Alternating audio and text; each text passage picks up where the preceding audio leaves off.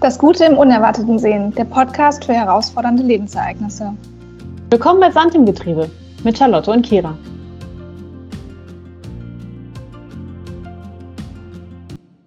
Gehen wir sozusagen ins Eingemachte. Ähm, mhm. Wir haben uns heute als Thema genommen kritische Lebensereignisse und ähm, werden, werden jetzt auch natürlich über die Theorie sprechen. Wir haben äh, zwei verschiedene Seiten, ähm, also natürlich Charlottes Seite und, äh, und meine Seite. Ähm, ich werde euch gleich ein bisschen erklären oder wir werden ein bisschen darüber sprechen, warum wir das überhaupt behandeln und warum wir zwei verschiedene Seiten haben. Das hört sich ja schon mal also sehr, sehr auseinander ähm, dividiert an, aber das mhm. hat alles Gründe. Genau. Spoiler genau. Alert. Mhm. Und äh, wir haben ja gesagt, dass wir so ein bisschen auch für so eine gewisse Struktur machen wollen. Das heißt, wir testen uns jetzt so ein bisschen auch aus. Und äh, wir haben gestern uns zusammengesetzt. Wie gesagt, wir sind neu im Feld, haben gesagt, was ist denn das Ziel eigentlich für heute? Und ähm, ich fange vielleicht mal an. Mein Ziel ist es heute, ähm, dass das Thema kritische Lebensereignisse so ein bisschen weiter zu streuen und überhaupt mal so die die, die Offenheit und die äh, Empathie dafür auch äh, zu schaffen, dass über das, was wir reden, nicht so ein hochwissenschaftliches Thema ist, auch wenn man natürlich, wenn man das aber bei Google ein, eingibt oder bei Google Scholar mit mhm. Themen und Definitionen überschlagen wird, sondern dass es eigentlich super menschlich runterbrechbar ist. Und das, das möchte ich einfach darüber sprechen und auch über die Erfahrungen sprechen. Und genau, Charlotte, was, was, was denkst du? Genau, wir hatten ja gestern ein kurzes, äh, ich nenne es jetzt mal Briefing, haben wir ja so ein bisschen den Podcast für heute durchgesprochen, ganz grob. Und wie du genau richtig gesagt hast, Thema für heute ist kritische Lebensereignisse, um nach der ersten Session jetzt in Folge zwei so eine Basis auch zu geben. Ne? Was sind überhaupt kritische Lebensereignisse? Ähm, dass wir verschiedene Beispiele heute so ein bisschen durchsprechen und da du ja vor allen Dingen auch in der Masterarbeit und danach dich schon auch wissenschaftlicher mit dieser Thematik auseinandergesetzt hast und natürlich da jetzt auch viel, viel mehr Fachwissen und viel mehr Beispiele mitbringen kannst, hatten wir uns jetzt für die Folge heute überlegt, ähm, dass du davon vielleicht so ein paar Fragmente vorstellst oder ähm, Ideen reinbringst und wir die gemeinsam halt dann diskutieren. Ähm, und gerade hast du ja auch schon angesprochen, was ist so dein Ziel? Also warum machen wir jetzt diese Folge und mit was sollen die Hörerinnen und Hörer vielleicht auch rausgehen, wenn wir jetzt vielleicht dreiviertel Stunde, Stunde heute darüber sprechen? Und dieses Stichwort Empathie, was du ja gestern auch schon genannt hattest, fand ich irgendwie total schön, dass man auch ein bisschen wegkommt davon, diese so krasse Selbstoptimierung nur jeden Tag zu feiern. Also jeder fokussiert sich ja darauf, schneller, besser, ähm, professioneller zu werden und vergisst vielleicht auch ein bisschen nach links und rechts zu gucken. Was sind auch für Schicksale und für Themen beim Familie, Freunden, Kollegen, Menschen um mich herum? Und ja, sich einfach vielleicht mal beim Zuhören heute eine Stunde damit zu beschäftigen. Ähm, jeder hat kritische Lebensereignisse. Was ist das überhaupt?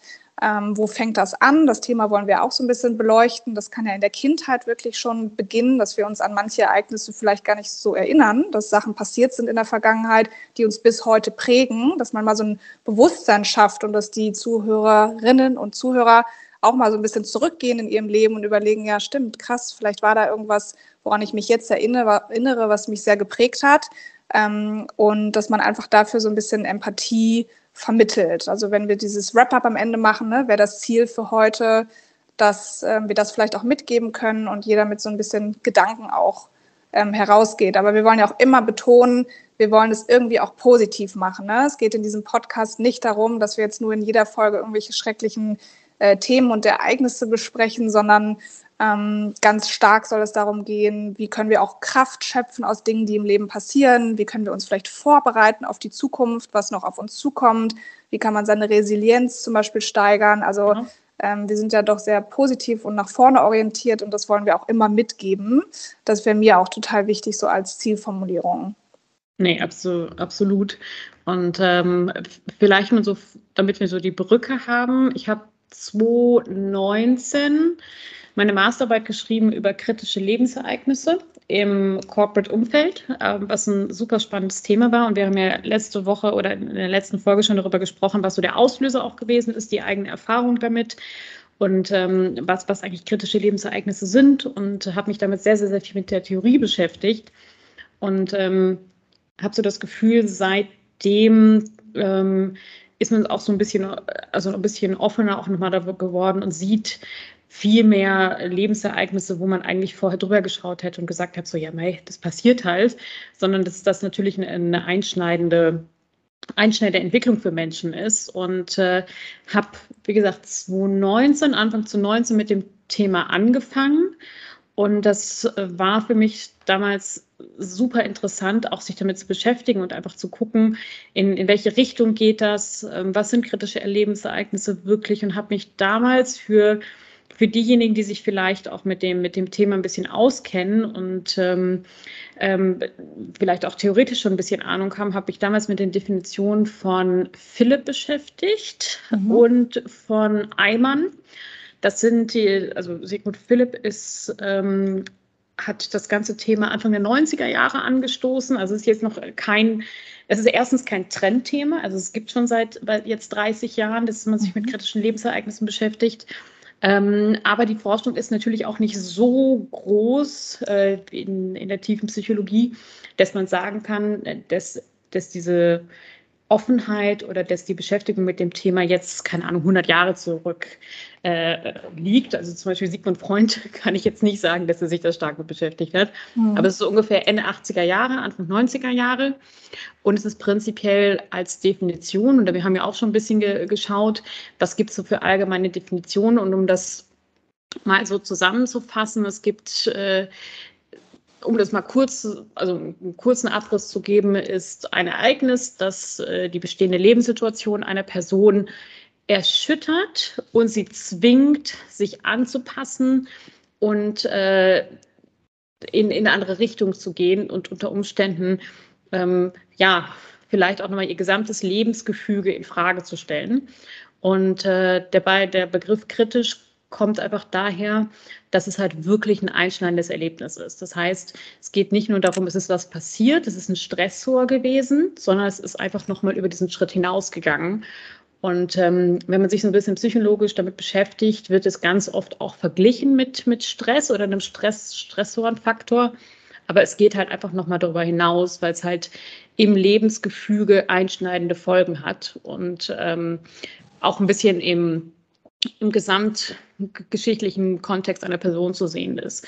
Das heißt, äh, es ist passiert auf Punkt X und das hat Auswirkungen auf, auf der gesamten Zeitachse und es ist äh, nicht unbedingt mit, mit, nur mit Stress zu vergleichen. Und äh, wir, wir versuchen, glaube ich, auch sichtbar zu machen, dass es dieses einschneidende Erlebnis nicht nur etwas Schlechtes ist, weil das suggeriert ja der Name.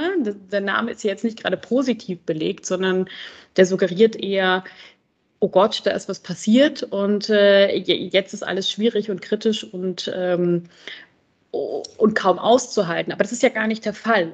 Es geht, es geht ja da auch weiter. Und äh, das, den Eindruck hattest du ja auch, gell, als du so ein bisschen nach Definitionen gesucht hast.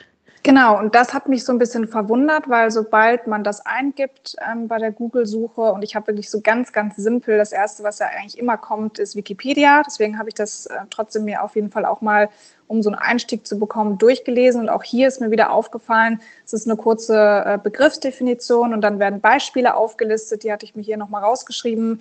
Ähm, hier kommt halt Verlust des Arbeitsplatzes, Trennung, Scheidung, Tod vom Partner oder vom Kind eine schwere eigene Erkrankung oder eben von engen ähm, Familienangehörigen oder Freunden, Unfall, lebensbedrohende Ereignisse wie zum Beispiel Traumata.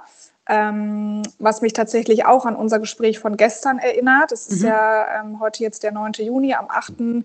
war ja gestern in der Presse ganz schrecklich beschrieben der Unfall, der tatsächlich hier um die Ecke, wo ich wohne, am Kudamm stattgefunden hat, wo ein Autofahrer ähm, es hat sich herausgestellt jetzt, dass es eine Schulklasse war, wo auch die Lehrerin ums Leben gekommen ist, auf dem Kudamm einfach in die Menschenmasse gefahren ist. Und ich komme ja aus Berlin, das ist quasi fünf Minuten von unserem Zuhause. Ich war tatsächlich auch gestern Vormittag zum Glück die andere Richtung am Kudamm unterwegs. Und ähm, das passt jetzt zu diesem letzten Stichpunkt, den ich bei Wikipedia gefunden habe, Traumata, wo ich direkt auch an diese Leute gedacht habe, Menschen, die unmittelbar betroffen sind in so einem Unfall, aber auch die ganzen, ich will sie nicht Zuschauer nennen, aber halt die ganzen anderen Passanten, die Menschen, die das mitbekommen haben, gesehen haben. Ähm, das ist ja auch ein typisches, jetzt in dem Falle sehr schreckliches, negatives, kritisches Lebensereignis, dass man mhm. von der einen auf die andere Sekunde ähm, etwas verarbeiten muss, was gesehen hat, was man so schnell nicht mehr los wird und der Tag ab morgen oder das Leben ab morgen ist anders. So. Und das nur so als Beispiel, ne, weil wir gestern ja auch darüber gesprochen hatten. Aber das fiel mir bei der Definition halt auf. Es, ist, äh, sind immer ganz schreckliche Dinge. Und das würde mich jetzt bei deiner Definition, die du gerade rausgesucht hast, interessieren. Sind da auch Beispiele schon genannt oder ist das quasi bei dieser Forschungsrichtung jetzt eher ähm, auch offen bezogen auf, es kann jetzt auch ein schönes Ereignis sein wie Geburt eines Kindes oder solche Sachen? Ja, also prinzipiell geht es einfach darum, dass es um Ereignis an sich erstmal geht. Das ähm, kritisch bezeichnet natürlich sozusagen die, die, die einschneidende, die, also die einschneidende Wirkung eines Erlebnisses, aber es ist nicht per se negativ. Und mhm. ähm, Heide Philipp hat halt auch in ihrer, ihrer Auflistung, ähm, du kannst halt heuristisch dieses, die, die kritischen Lebensereignisse nach zehn oder nach zehn Kriterien bewerten. Also es ist schon sehr, sehr komplex, muss man sagen, wenn man das rein Stressor bezeichnet.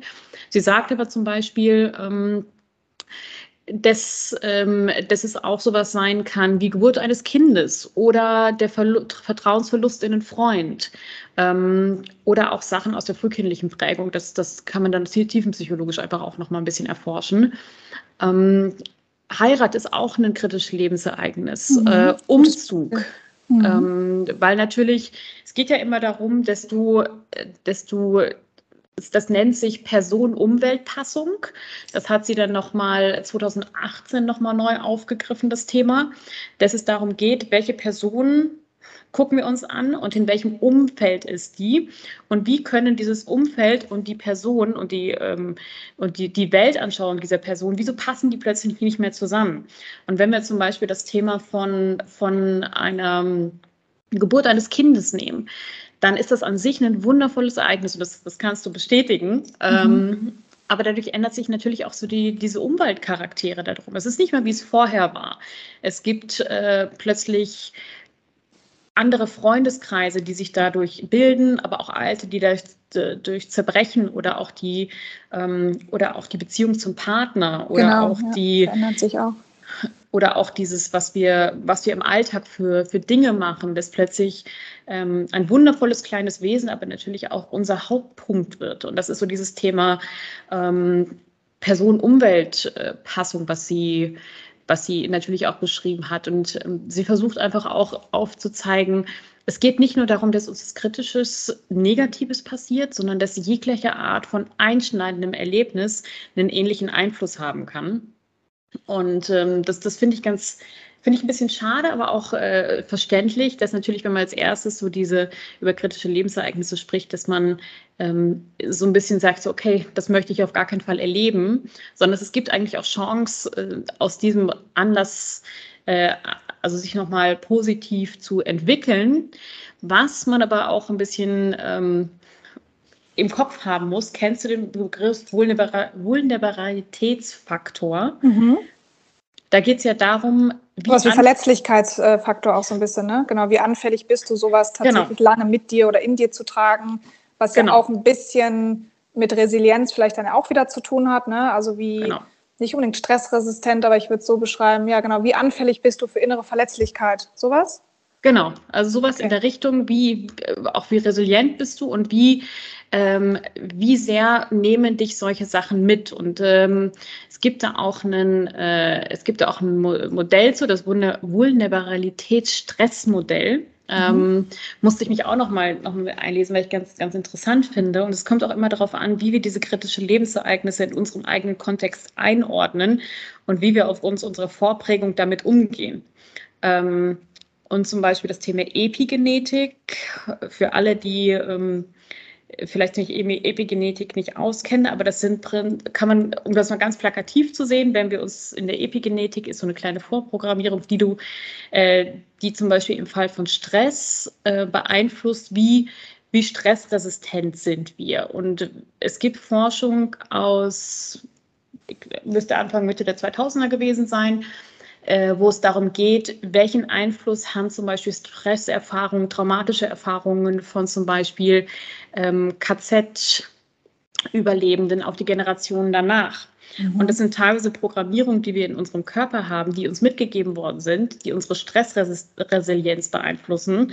Und genau das, das findet in diesem Modell auch Anwendung. Das heißt, wir sind sozusagen vorgeprägt worden, wie viel Stress wir ertragen und wie, oder wann unsere Grenze überschritten wird. Ähm, das erklärt doch dann eigentlich auch, warum man sich schon fragt, so, warum ist jetzt Person A irgendwie nach außen zumindest super stark und jemand hat vielleicht schon taffe Sachen im Leben so erlebt und wirkt genau. trotzdem total positiv und boxt sich durch, ist irgendwie ein Alleinkämpfer, vielleicht nach einer schrecklichen Scheidung, managt die Person trotzdem alles und andere zerbrechen schon viel, viel früher und kommen einfach nicht mehr so richtig auf die Spur. Das würde ja dann dazu passen, dass uns auch so ein bisschen etwas in die Wiege gelegt ist, wie schnell ähm, dieses Stress-Coping, ne? wie gut können wir damit ja. umgehen. Aber was glaubst du, wie stark ist jetzt wirklich dieser genetische Faktor und wie sehr können wir dann im fortgeschrittenen Leben äh, auch daran arbeiten? Und gerade, ich meine, es gibt ja tausend Stress-Resilienz-Programme. Jeder weiß, dass Meditation, wenn man das regelmäßig mhm. hinkriegt, auch etwas ist, was so dein Mindset fokussieren kann, was dich stabiler innerlich macht. Also es gibt ja viele, viele Tools, Yoga und so weiter und so fort die angeblich, sage ich jetzt mal, ähm, helfen sollen. Wie siehst du das persönlich? Glaubst du, man kann das richtig noch äh, aufbauen? Oder ist die Genetik ähm, schon sehr, sehr stark einfach in uns? Mm, also die Epigenetik ist ja das Einzige, was veränderbar ist. Natürlich jetzt nicht von heute auf morgen, ähm, aber das ist das Einzige, was positiv beeinflussbar ist und absolut durch autogenes Training, durch Yoga, ähm, durch Anti-Stress-Maßnahmen oder auch durch Therapie. Das ist ja das Interessante dabei, ähm, dass da man wirklich was, was gegen machen kann. Ähm, es kommt natürlich aber auch immer darauf an, wie offen ist jemand dafür und wie sehr nimmt er sich diese Herausforderung auch an. Und wenn wir zum Beispiel uns kritische Lebensereignisse dann nochmal in, äh, in dieser Analyse anschauen, geht es ja auch natürlich darum, wie, wie sehr nimmt man an, dass man in dieser Umbruchsphase ist? Wie sehr nimmt man an, ähm, dass man auch Hilfe haben kann oder dass man auch nicht alleine ist? Und ich glaube, das, ist, das hat nochmal einen, einen riesigen Einfluss, weil ich habe mich ja damals beschäftigt mit dem AOK-Fehlzeitenreport von 2017. Mhm. Äh, super spannend für alle, die zuhören. Äh, Fehlzeitenreports der AOK sind eine super Quelle, um rauszufinden, was eigentlich gerade auch in äh, puncto Erkrankungen bei den Deutschen sehr stark ist. Welchen Einfluss zum Beispiel psychische Erkrankungen haben, kann ich zum Beispiel aus 2021 sagen, sind 15 Prozent der Krankschreibungen sind aktuell aus psychischen Faktoren, das, was, schon, was schon ein hoher Wert ist. Und äh, 2017 kam dieser Fokus-Report kritische Lebensereignisse raus.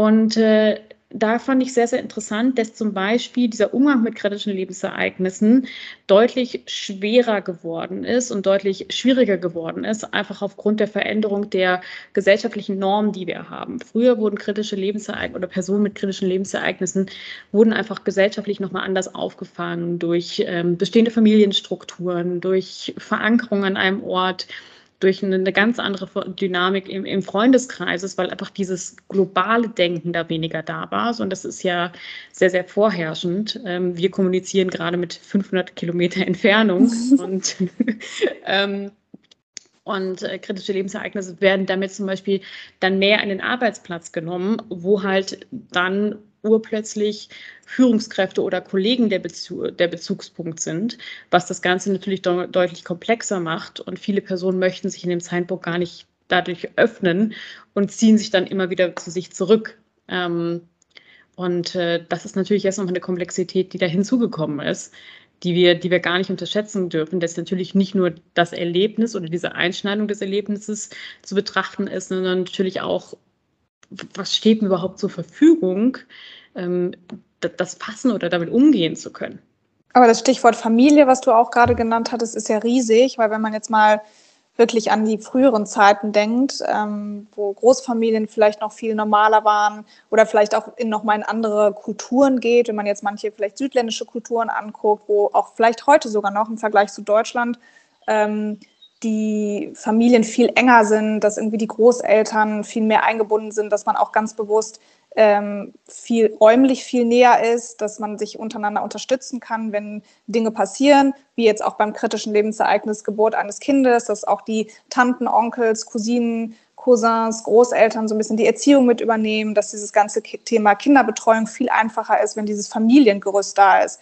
Und das ähm, erklärt ja vielleicht auch total gut, dass es über die Jahrzehnte so immer schwieriger geworden ist, ähm, solche Ereignisse gut zu verarbeiten, überhaupt Gesprächspartner zu finden, weil viele vielleicht doch dann auch sehr einsam sind und gar nicht dieses Backup haben, ähm, aufgefangen zu werden, wenn gewisse Dinge passieren.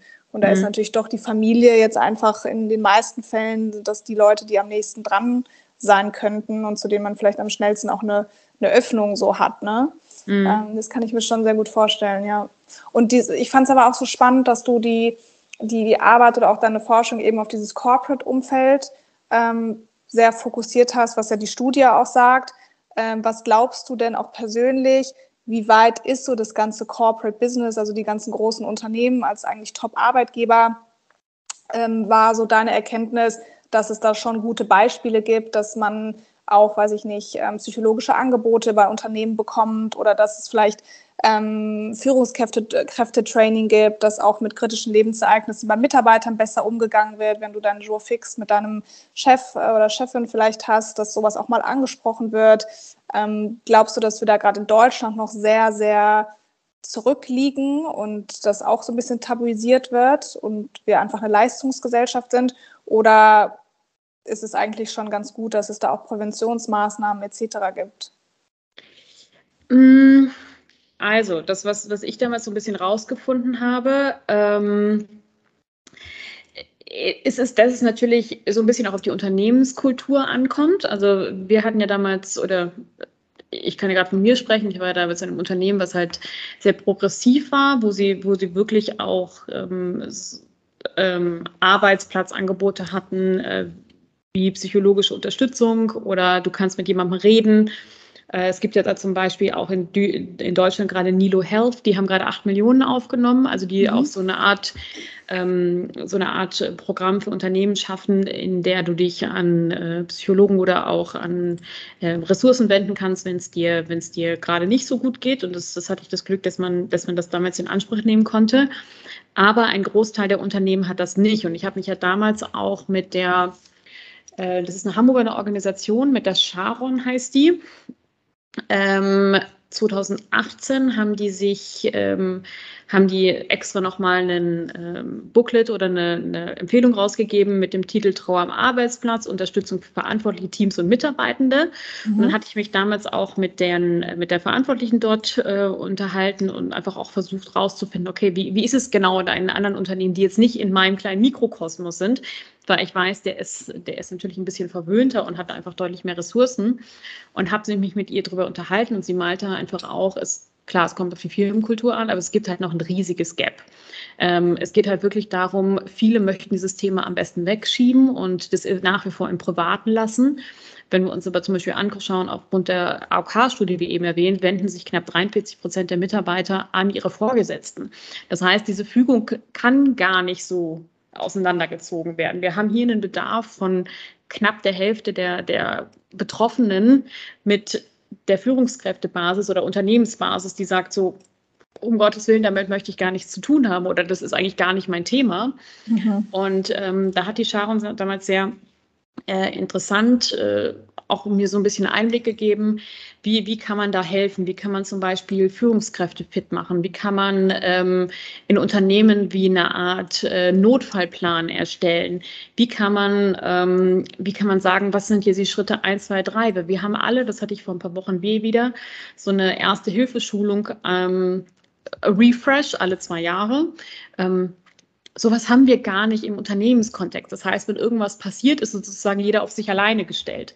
Ja. Und da haben wir, haben wir noch einen riesigen Gap, der, ähm, den es einfach zu füllen gilt und den sich Unternehmen, glaube ich, auch noch nicht so annehmen wollen. Deswegen ähm, ist zum Beispiel so ein, so ein Startup wie Nilo Health auf jeden Fall eine super, super Möglichkeit oder auch das andere müsste, müsste glaube ich, EBM oder so heißen mit Familienhilfe. Aber auch mit den Gesprächen mit Führungskräften, ähm, wissen einfach viele auch gar nicht, was sie zu tun haben, weil sie nicht, nichts falsch machen wollen. Es gibt immer noch eine sehr, sehr starke Diskrepanz zwischen was ist privat, was ist, was ist äh, im beruflichen Kontext oder im Corporate-Kontext wirklich, worüber sollte man sprechen, was ja. wird mir negativ ausgelegt. Ähm, auch die Angst bei Führungskräften vielleicht, mhm. oh, jetzt habe ich eine Grenze überschritten, jetzt bin ich so, so eng oder persönlich mit meinem Mitarbeiter geworden, dass man vielleicht dann auch nicht mehr zurück kann. Das könnte ich mir vorstellen, diese Schwelle überhaupt Raum in einem eigentlich beruflichen Jour fix. Man trifft sich vielleicht einmal die Woche mit dem Vorgesetzten.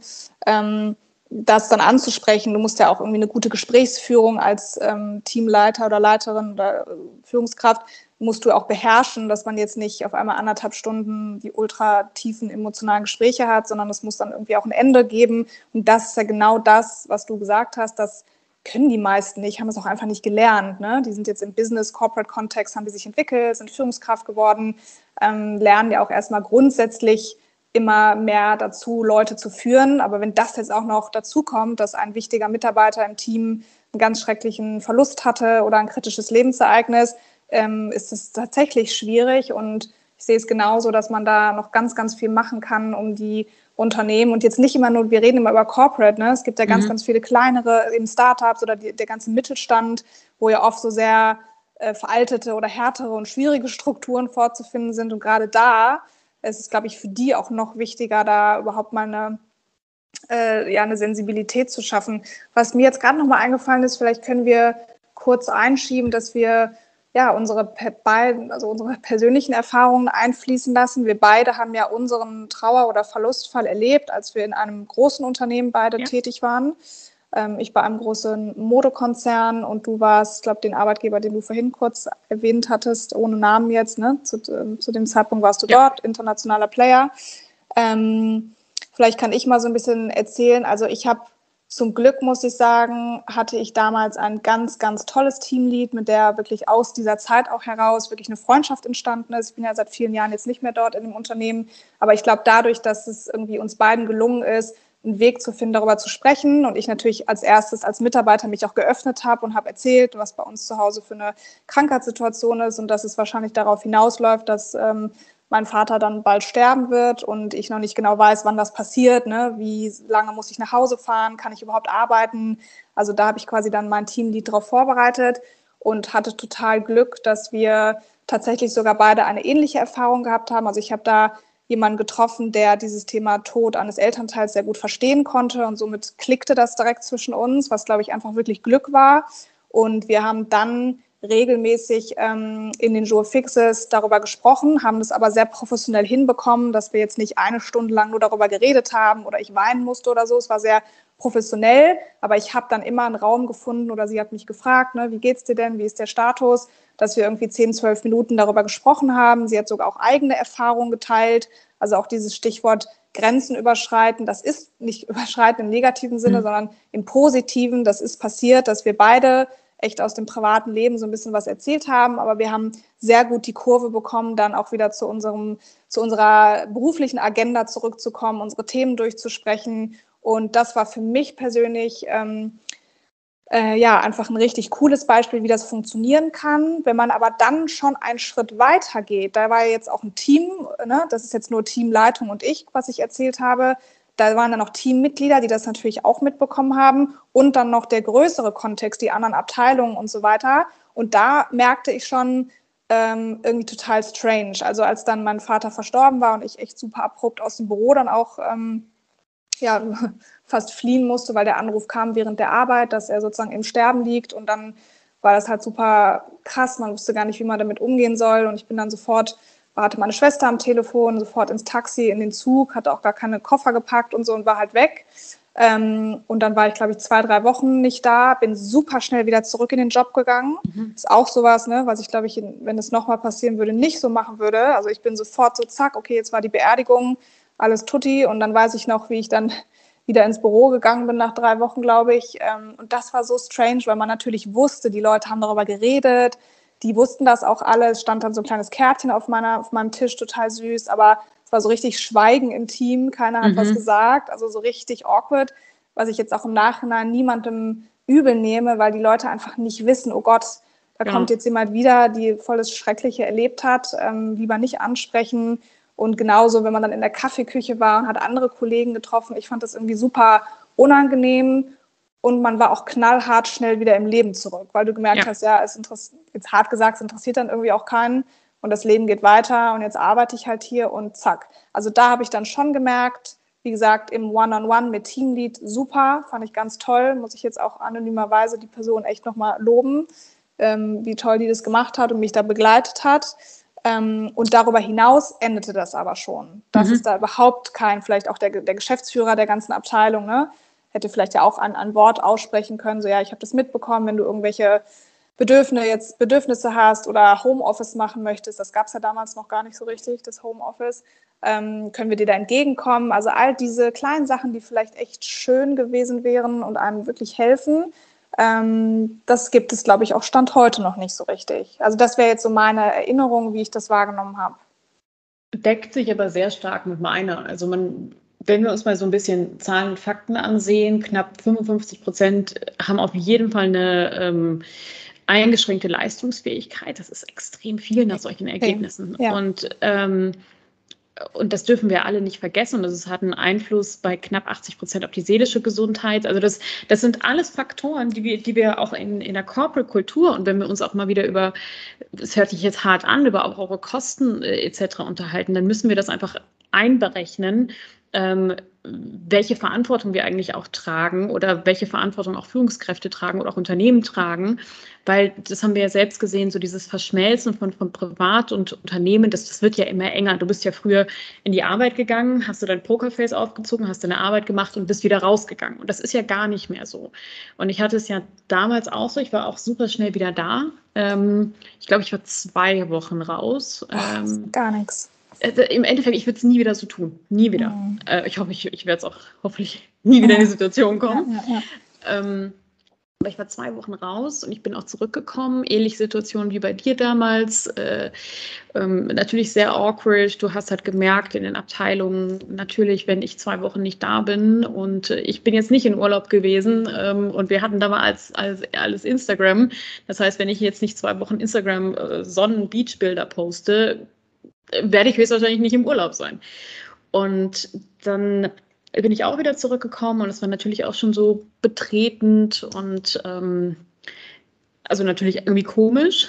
Was ich damals in Anspruch genommen habe, war ein Gesundheitsmanagement, das, das damals zur Verfügung gestellt worden ist. Das waren sechs Therapiesessions. Das heißt, ich konnte jemand mit, mit jemandem reden, was, was für mich schon mal sehr, sehr essentiell war.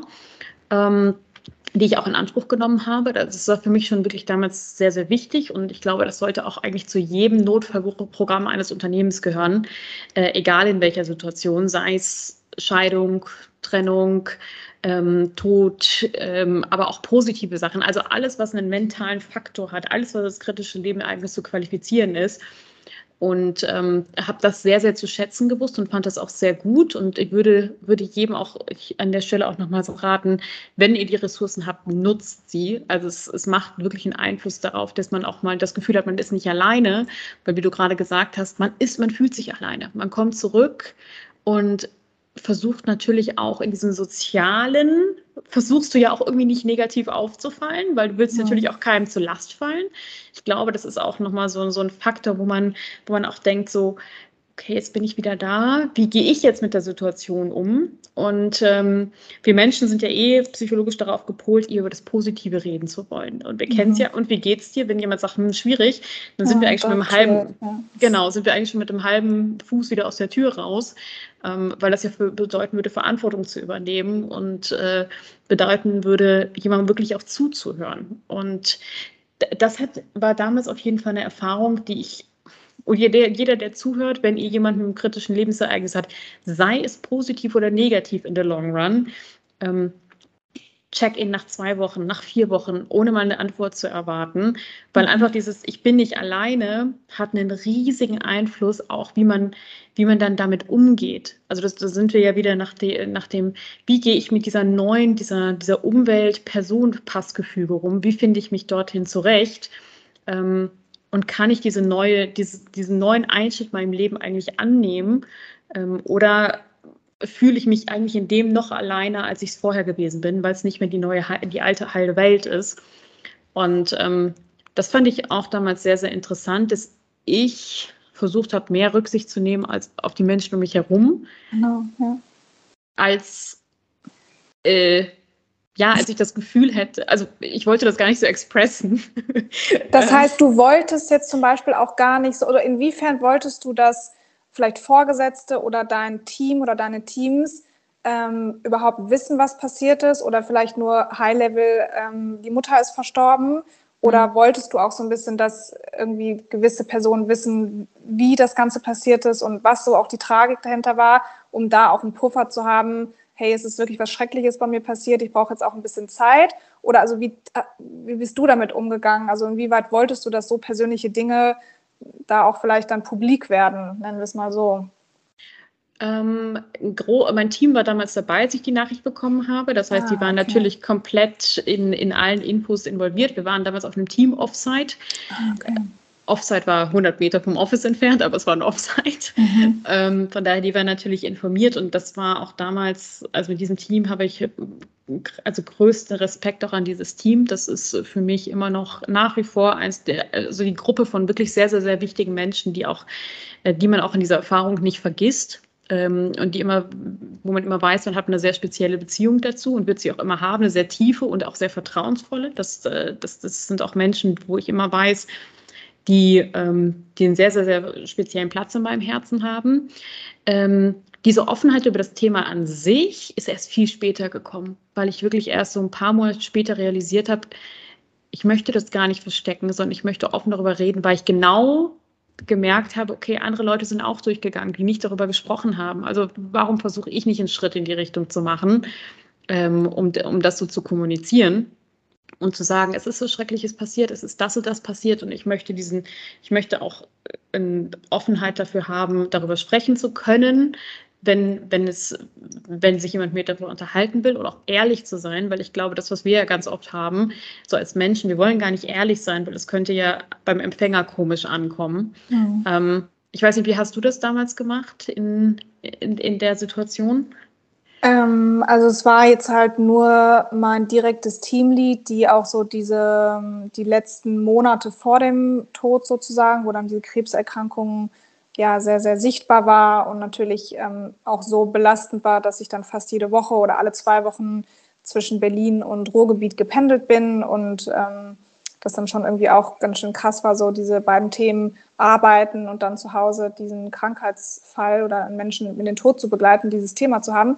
Deswegen wusste die ähm, sehr detailliert Bescheid. Mhm. Ähm, aber auch, weil ich, glaube ich, frühzeitig halt angefangen habe. Ich habe so, ich habe es lange halt verschwiegen, deswegen können wir vielleicht das so erklären, dass ich ganz lange das Gefühl hatte, nee, das ist total privat und ich möchte hier mein, meine Karriere weiter ankurbeln und will auf gar keinen Fall, dass ich jetzt irgendwie nach außen schwach wirke oder irgendwas hier preisgebe, wo man nachher denkt, so, ach, die ist jetzt nicht so richtig einsetzbar hier im Job. Das war mir so ganz wichtig.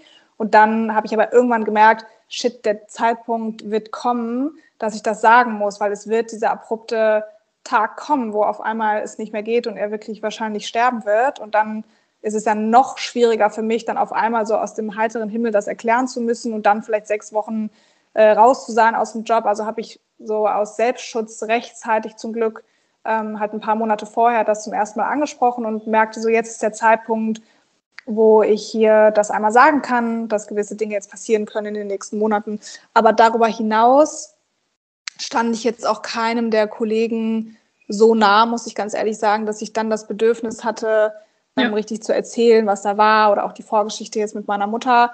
Das habe ich dann sehr im, ähm, ja, die Familie war dann einfach die Stütze, die engsten Freunde, so würde ich es ähm, beschreiben. Aber du hattest ja auf jeden Fall ne, dieses Thema psychologische Hilfe auch im oder ein genau. Gesprächscoaching, sowas im Unternehmen äh, in Anspruch genommen. Vielleicht gab es das sogar damals, aber ich glaube jetzt eher nicht in dem Unternehmen, wo ich war, sonst hätte das ja auch jemand mal vorgeschlagen oder so. Nee, also sonst gab es da jetzt niemanden, wo man das Thema so richtig offen angesprochen hat, würde ich sagen. Das ist jetzt auch ein paar Jahre her, soweit ich mich erinnere. Vielleicht hast du das auch, dass manche Erinnerungen echt so schwammig sind. Also es gibt mhm. diese ganze Tod- und Trauererfahrung. Es gibt manche Sachen, die sehr, sehr präsent sind. Du hast jetzt gerade gesagt, während eines Team-Offsites hast du den Anruf bekommen.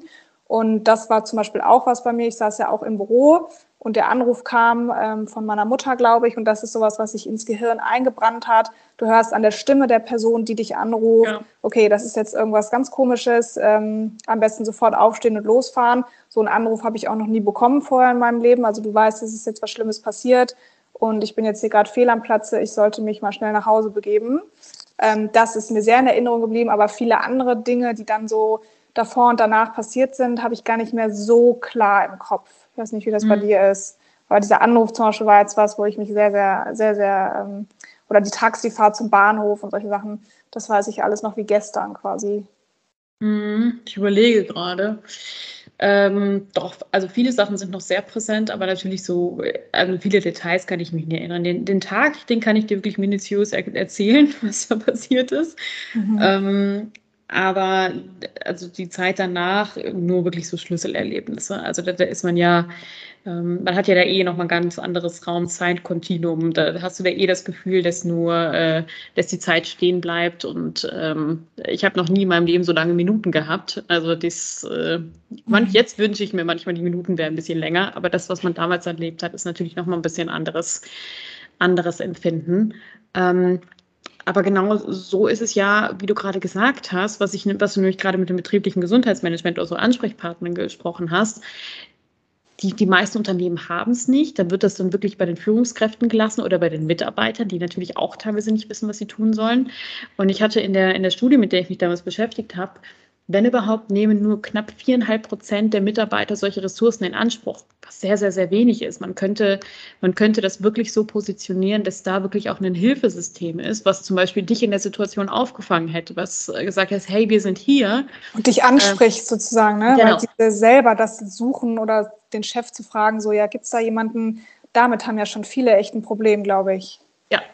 ja. Und, und ähm, das ist halt einfach dieses wie werde ich empfangen, wie, wie wird dieses Erlebnis auch behandelt. Also dieses nochmal, ähm, es ist ein Einschnitt in meinem Leben, aber passt das zu meinem soziokulturellen Umfeld? Also wird es angenommen?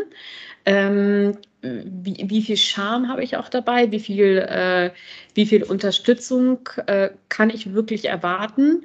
Ähm, zum Beispiel ein, da mache ich einen Switch zu einem anderen äh, Beispiel, aber zum Beispiel ein kritisches Lebensereignis ist auch, ähm, welche Erwartungshaltung man an sein Leben hatte. Also ein kritisches Lebensereignis ist zum Beispiel auch, dass man gesagt hat, man möchte gerne mit ähm, 30 verheiratet sein und plötzlich ist 45 und aufgrund mhm. der, der Lebensumstände und der Lebenspassung ist das bisher nicht passiert. Und man mhm. hat aber die Erwartungshaltung, dass es hätte passieren sollen. Oder mhm, man hat kein, Beispiel keine Kinder bekommen aus ähm, gesellschaftlichen äh, oder aus gesellschaftlichem Druck, ähm, denkt man aber, es wäre jetzt der perfekte Zeitpunkt oder es hätte jetzt den perfekten Zeitpunkt geben müssen.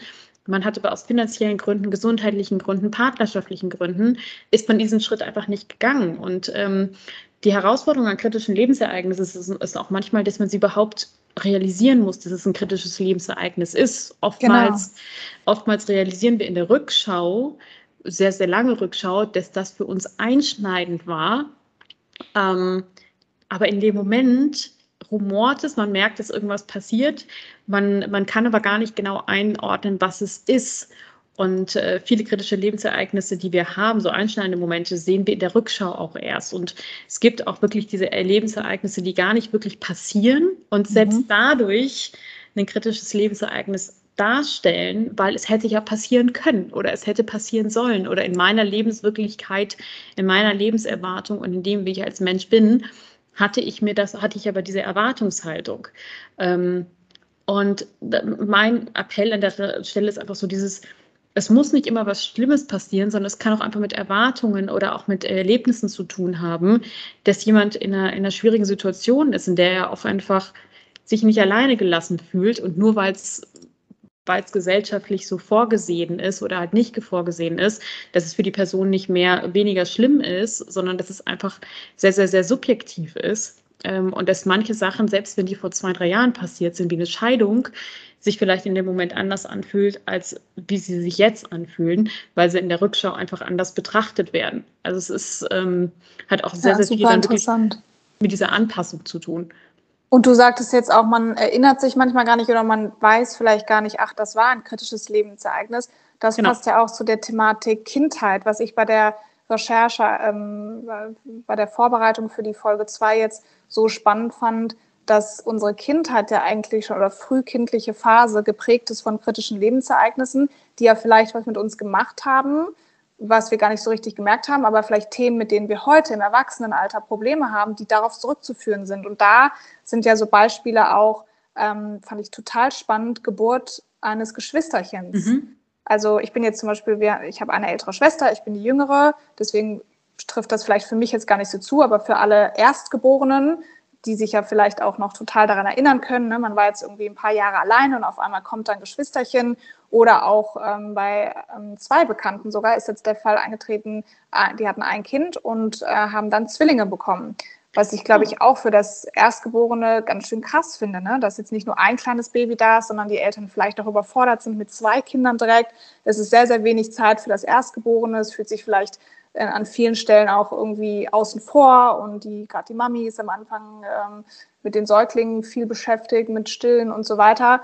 Ähm, da können sich ja viele vielleicht doch dran erinnern und es macht was mit dir oder es bildet vielleicht gewisse, gewisse Charakterzüge aus, die dich dein Leben begleiten oder auch der Abschluss ähm, der Schulzeit, wie zum Beispiel jetzt, wenn die Grundschule zu Ende ist. Ich weiß sogar jetzt noch, obwohl es so lange her ist, der letzte Tag in der Grundschule. Ich meine, da war man so klein, aber man wusste, da kommt jetzt was, man geht jetzt in eine andere Schule, man verliert die ganzen Freunde vielleicht, das ist jetzt ein neues soziales Gefüge, wo man reinkommt. Und das finde ich total passend zum Thema kritische Lebensereignisse, Umbrüche im Leben, die ja schon ganz, ganz früh ähm, anfangen bei uns. So. Und das mhm. ähm, ist ja oft auch, ähm, ich habe jetzt so mit Psychotherapie und der Thematik gar nicht so viel Erfahrung, aber habe ja auch genauso wie du, haben wir festgestellt, Wirtschaftspsychologie studiert. Deswegen hatte ich quasi Basiskurse im Bereich der Psychologie. Und da geht man ja ganz oft bei heutigen Problemen, bei verschiedenen psychologischen Ansätzen äh, oder Therapieansätzen, geht man ja zurück in die Vergangenheit, auch dieses innere Kind. Ne? Den Ansatz gibt es ja, dass du nochmal in dich hineinhorchst ähm, und einfach schaust, wie war so deine Kindheit und was hat das vielleicht auch mit Themen heute zu tun, wo du dich so ein bisschen schwerfällst. Und ich bin immer ein Fan davon, gar nicht so tief in diese ganzen Sachen reinzugehen, weil ich von meinem Charakterding immer sehr nach vorne bin und das gar nicht so mag, jetzt so viel immer an der Vergangenheit rumzuarbeiten. Aber ich glaube, dass es auch sehr heilsam sein kann, sich ein paar Sachen echt nochmal vor Augen zu führen. Und letzter Punkt dazu, dann ähm, kann ich aufzureden. Bei der Trauerbegleiter-Ausbildung haben wir eine Übung gemacht und die ähm, würde ich auch jedem Menschen, der als mit Tod, Verlust und Trauer zu tun hat, empfehlen. Wir haben jeder so ein DIN A3-Blatt bekommen, hatten irgendwie eine Dreiviertelstunde Zeit. Jeder hat sich eine Ecke gesucht, um dieses Blatt zu beschreiben, zu bemalen. In der Mitte war ein Zeitstrahl und wir sollten einfach mal alle Verlustereignisse, und das kann man ja auch mhm. ausweiten in grundsätzliche kritische Lebensereignisse. Aber damals ging es halt um Tod wirklich. Alles von Geburt, wo wir uns erinnern, bis zum heutigen Alter oder Zeitpunkt, ähm, kurz auch mit einer Zeichnung oder was auch immer einem einfällt, ähm, alle Dinge aufschreiben, wo man Verlust gespürt hat. Und das kann ja in der Kindheit anfangen mit, mein Kaninchen ist verstorben. Das sind auch sowas. Wir hatten Häschen mhm. zu Hause und die sind beide irgendwann gestorben. Daran erinnere ich mich. Ne? Ich weiß noch, wie das passiert ist. Bei dem einen war das auch echt so tragisch, da war man sehr jung und das war ja auch schrecklich, auf einmal diesen toten Hasen da und so weiter. Äh, ja, das sind, das, man lacht jetzt vielleicht darüber, aber das ist etwas, ja. was man ja erlebt hat, woran man sich ja. erinnert und so eine kleine, zarte Seele hat das irgendwie auch verarbeiten müssen. Und dann sollten wir bei der Übung, also das quasi alles zeitstrahlmäßig aufschreiben und daneben in einer anderen Farbe aufschreiben, erinnern wir uns daran, mit wem wir darüber gesprochen haben oder wer war für uns da in dieser mhm. Situation. Und am Ende hat jeder in so einer Art Mini-Präsentation das dann vorgestellt, was auch echt schwierig ist, vor der Gruppe dann so echt nochmal zu erzählen. Krass, was hat jeder von uns eigentlich alles schon so für Verluste erlebt im Leben? Um, und einigen ist dann aufgefallen, boah, man war ganz schön viel alleine. Also irgendwie mhm. haben die Eltern nicht so richtig vielleicht mit einem geredet oder da gab es jetzt keine Freunde, die eigentlich davon wussten und diese Sachen. Und dann lässt man das einfach so stehen. Und ich glaube, die Übung hilft, wie aus so einer Vogelperspektive von oben auch mal auf sein Leben zu gucken und so ein bisschen sich darüber zu bewusst, bewusst zu werden, kein Mitleid empfinden, aber äh, Verständnis für dich selbst, als würdest du von ja. oben gucken auf deinen Lebenslauf und sagen, hey, ich bin eine ganz schön starke Persönlichkeit und ich habe echt schon einige Sachen gemanagt und erlebt und bin da irgendwie drüber hinweggekommen. und kann mir das auch ruhig nochmal vor Augen führen. Also das wäre jetzt so der Abschluss, den ich dazu sagen wollte. Ähm, ja, dass es auch ganz viel mit der Vergangenheit und der Kindheit auch zu tun hat und man das ruhig mal so ein bisschen Revue passieren lassen kann. Nee, das stimmt absolut. Und das, das, das greift auch so, was, was ich abschließend noch zu sagen will, weil ich hatte ja schon am Anfang erzählt, dass halt diese äh, Analyse der kritischen Lebensereignisse auf zehn Charakterien aufbaut von äh, Heide Philipp und äh, im letzten Update von 2018.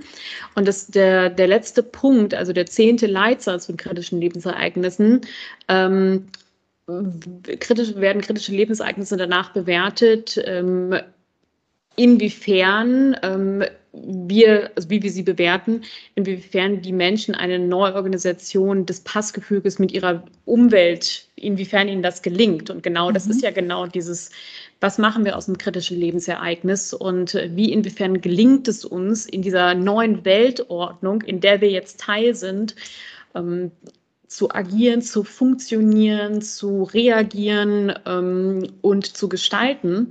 Und ähm, ich glaube, das ist an sich auch ein ganz, ganz schöner Abschluss, weil das ist ja genau das, was wir, was wir mit unseren Gesprächen und unserem Podcast, mit unseren Gästen, da haben wir, mhm. haben wir auch wirklich mit wundervollen Menschen schon einen Austausch gehabt, ähm, gestalten und zeigen wollen. Diese Neuorganisation des Passgefüges die, die kann in alle Richtungen gehen. Die kann extrem posttraumatische Belastungsstörung sein. Das ist wirklich ein Extrem. Es können Depressionen sein. Es kann aber auch Umbrüche sein. Es können positive Erfahrungen. Es können neue, neue Lebensgestaltungen sein. Es können Beschäftigungen mit dem eigenen Ich sein. Und ähm, für, für jeden, der es interessiert, wie sagt Sigrun Heinde Philipp, äh, zehnter Leitsatz, ähm, es gibt auch eine Welt da, äh, es gibt eine Welt, die weitergeht. Es gibt ein Ereignis X, aber es gibt auch den Zeitstrahl, der, der weitergeht. Genau. Und ähm, ja, ich glaube, wir freuen uns auch auf dieser Reise zu sein und das mit euch zu geben und ähm, da, da die, diese Reise auch aufzuzeigen, wie eine neue Organisation auch einen Umbruch, einen, einen interessanten, positiven, nach vorne schauenden Umbruch äh, zeigen kann. Und ähm, da, das wäre so, was ich an der Stelle nochmal äh, highlighten gerne würde. Da knüpfe ich nochmal an. Mein Schlusswort für heute, da fällt mir jetzt ähm, ein Buchtipp ein, den ich nochmal so mitgeben würde. Ähm, vielleicht kennst du das auch von der Sheryl Sandberg von ja. Facebook, das Option B. Die hat ja, ja ihren Mann, äh, ich glaube, das war ein schlimmer Unfall, der auch so von heute auf morgen passiert ist, hatten zwei kleine Jungs und zwei kleine Kinder zu dem Zeitpunkt. Krasse, erfolgreiche Businessfrau. Alles hat immer gut funktioniert. Und in diesem Buch erklärt sie halt genau das, was du auch gerade wieder meintest, dieses, ja, wenn Option A jetzt nicht funktioniert hat, tragischerweise, das Leben geht nicht so weiter, musst du halt umswitchen auf, dann ist im Leben halt Option B jetzt das, worauf ich mich in dem Fall als alleinerziehende Mutter, ähm, die irgendwie kleinen Kindern auch diesen Tod des Vaters erklären muss und so weiter, ähm, ist das halt der Weg. Und das ist ein sehr motivierendes Buch, finde ich. Die hat ja auch, um wieder den, den Schluss zu dem Thema Corporate und kritische Lebensereignisse zu bekommen, hat dann so eine Policy bei Facebook eingeführt, dass wenn jemand solche schrecklichen Dinge hat im Leben oder auf einmal nicht mehr so klarkommt, ähm, kannst du, glaube ich, sogar bis auf unbegrenzte Zeit Auszeiten nehmen. Du hast Recht auf Homeoffice, solange du das benötigst, kannst dir immer wieder Auszeiten nehmen, wenn dich dieser, diese Office-Situation einfach stresst. Und das ist für mich jetzt irgendwie ein cooles Beispiel, was ich zum Ende jetzt nochmal mitgeben möchte. Ähm, es gibt tolle Literatur und auch Persönlichkeiten, die einem halt so einen positiven Schwung dann mitgeben, ne? dass man ja. aus egal welcher Situation im Leben am Ende vielleicht auch sogar tolle Sachen machen kann. Und heute, wenn man anschaut, sie hat ja, glaube ich, neu geheiratet, hat eine neue Liebe gefunden und zu dem Thema ja auch mehrere Bücher veröffentlicht und ist ja wirklich so eine Figur, äh, zu der man hinaufschauen kann, was auch so eine Coping-Bewältigungsstrategie angeht. Ja. Genau. Mit ja. Adam Grant zusammen. Adam Grant war Co-Autor. Ja, stimmt. Hier, die Kira kennt sich immer aus. ist auch Organisationspsychologe, also die, die Wirtschaftspsychologen sozusagen vereint. Ähm, wir haben ja gesagt, was haben wir heute gelernt? Das machen wir sozusagen als, als Schlussrahmen. Äh, das heißt, was haben wir erwartet oder was ist das Ziel? Was haben wir gelernt? Was hast du gelernt heute? Also erstmal ein Dankeschön an dich, weil ähm, Du hast auf jeden Fall jetzt diese wissenschaftliche Komponente sehr reingebracht. Ich habe viel gelernt auch, dass du so ein bisschen die verschiedenen Studien angeteasert hast. Ähm, fand das irgendwie sehr cool, auch wie die Unterhaltung jetzt zwischen uns aufgebaut war, dass wir eine Mischung aus wissenschaftlichem Ansatz, aber auch persönlichen Erfahrungen mit reingebracht haben.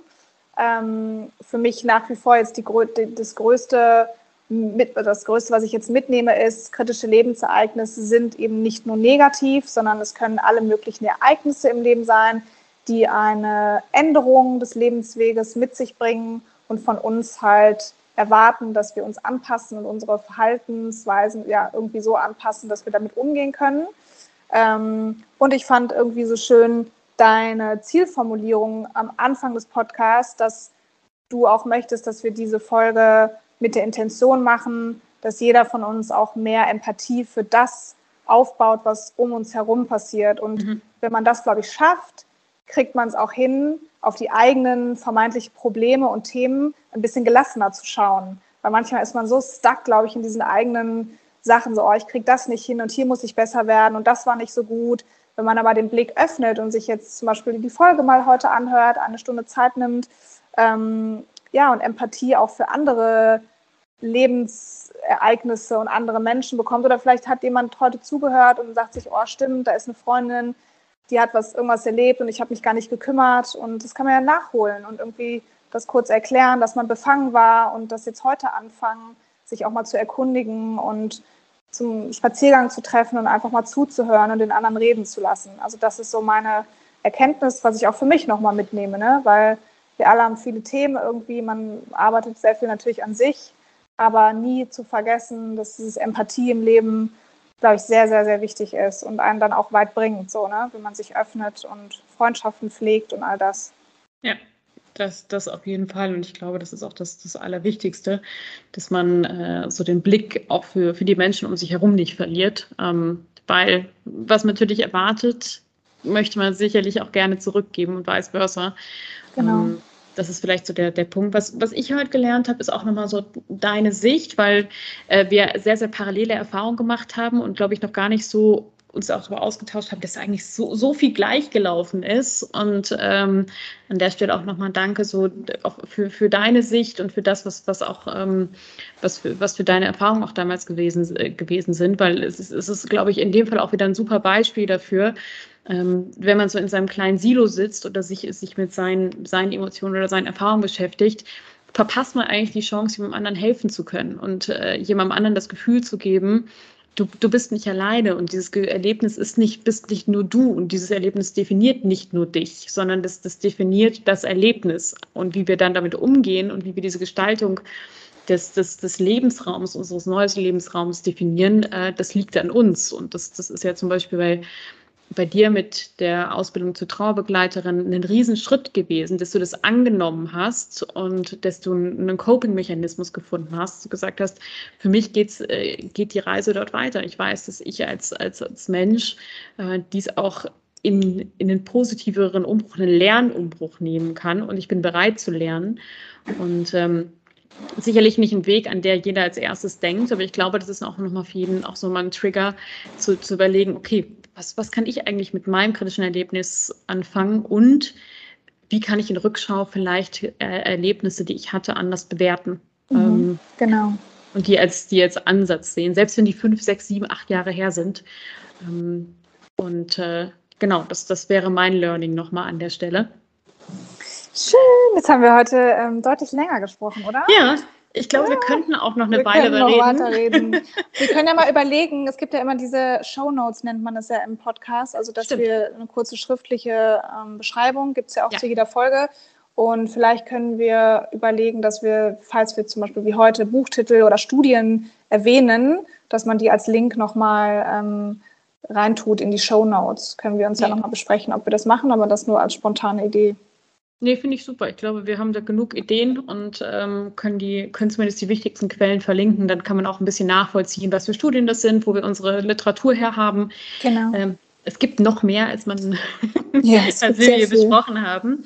Ähm, alle, die zugehört haben, gibt es dann auch nochmal einen Denkanstoß, weil ähm, ja, das ist ja das Ziel des Ganzen, dass äh, wir uns nicht nur unterhalten können, sondern ja. dass wir auch was mitgeben. Und ich würde sagen, jetzt beenden wir, freuen uns auf die nächste.